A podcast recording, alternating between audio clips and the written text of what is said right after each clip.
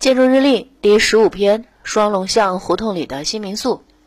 二零二一年七月二十九日，多云。今天介绍双龙巷胡同里的新民宿。双龙巷位于开封市老城区龙亭公园东湖以东，文创园区再向东的朱基巷对面，